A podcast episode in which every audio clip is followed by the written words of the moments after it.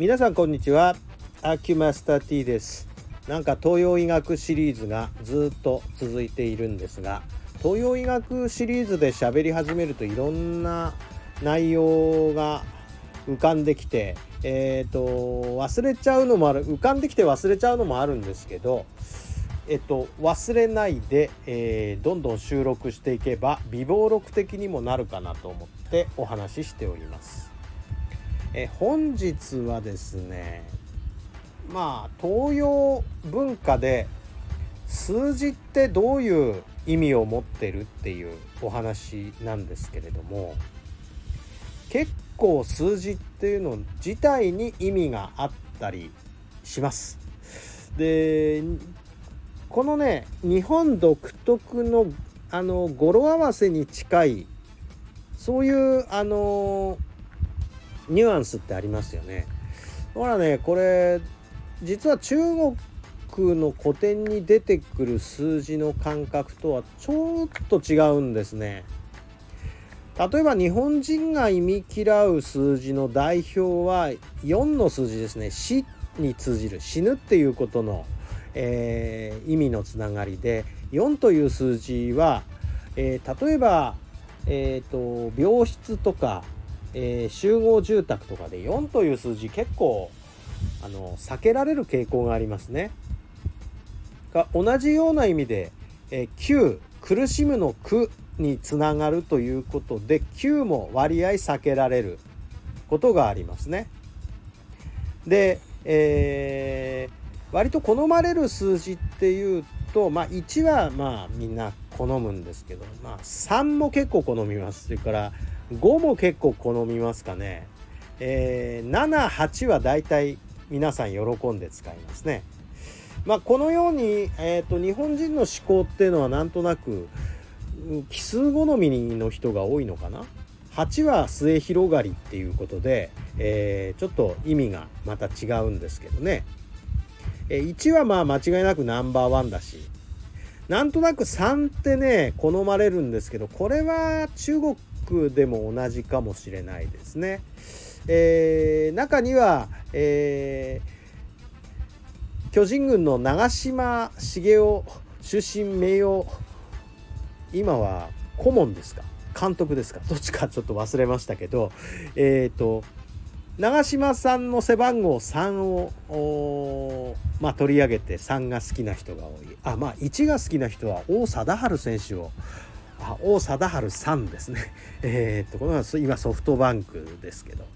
えー、今どういう立場でしたっけ？ちょっと忘れちゃいましたけど王長島に、えー、なぞらえてそこが好きだっていう数字の方がいらっしゃいます。それから5ですね。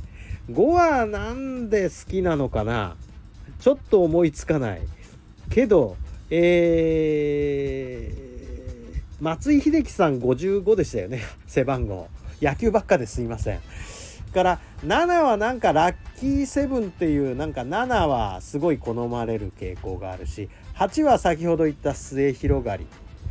まあこれでまあ大体構成されてるかな。まあ10までの数字を言ってますけどね。えー、まあいろんな数字がありますけどあのーまた外国のスポーツ選手の背番号なんかをフューチャーしてそれが好きだっていう人っていうのは結構いますし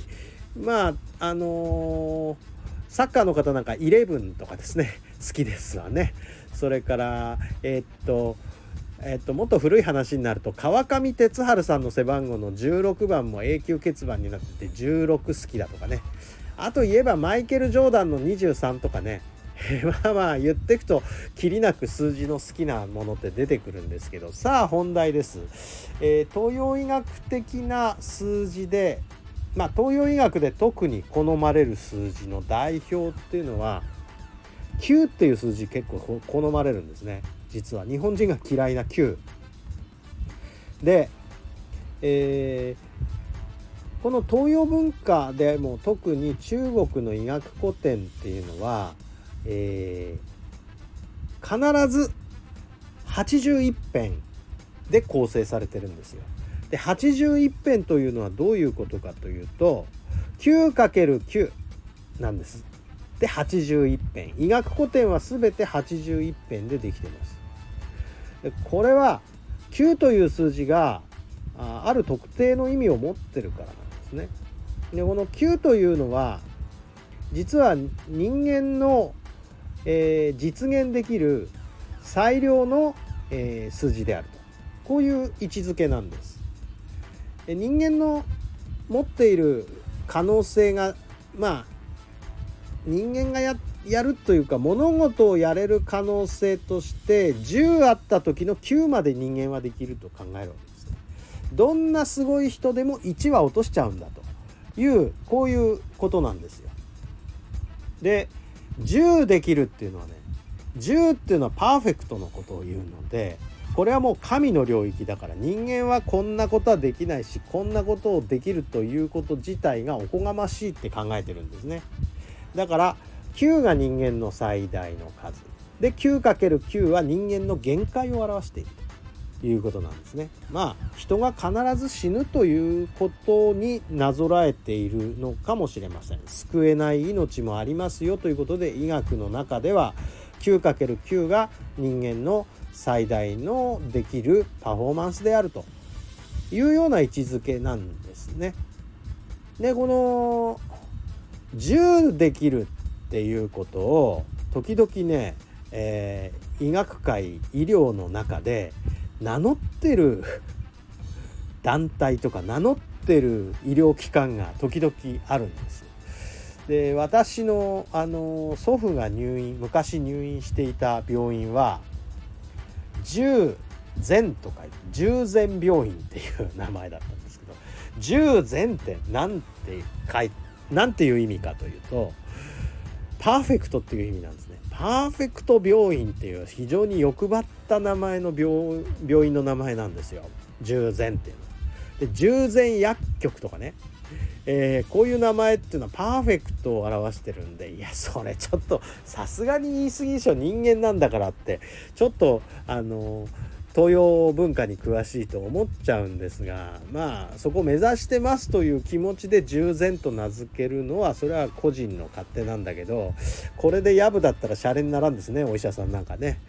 えー、死人を出せないっていうねこれまた困っちゃったことになるんですよ。でこの十禅っていうこういう表現のまああの関連で言えばまあ面白いことが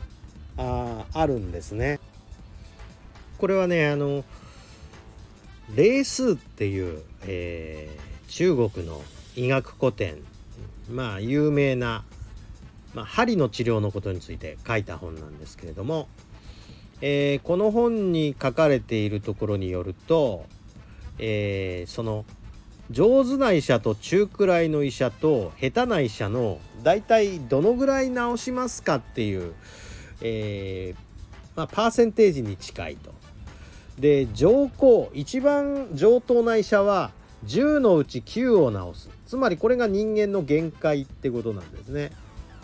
で、えー、中くらいの医者中高っていうんですけど中ぐらいの医者は10個のうちの7つまで治す結構な確率ですよね。7つまで治せば。それで下校下手な医者。下手な医者は、えー、10のうち6治す。まあこれでも結構いい確率で治してると思うんですけどもえー、っとこのねちなみにこの上手な医者っていうのはことが起こるその方がつまりこう兆しを見つけてそれを治療するからみんな治しちゃうと。で、えー、下手な医者はことが起こってから治しにかかるからなかなか治せなくて10のうち6しか治せないとこんなような論理展開で何しろ早めに治療したら効果があるというようなことが示されていていやだからあの早期治療っていうのはこういうところにも昔から言われているお話なんですね。早期発見早期治療ってことですね。まあそんなわけで今日は、えー、数字の中でも10と9のお話をさせていただきました。まだいっぱいありますよ。まだいっぱいあるからこのシリーズちょっと続けてみます。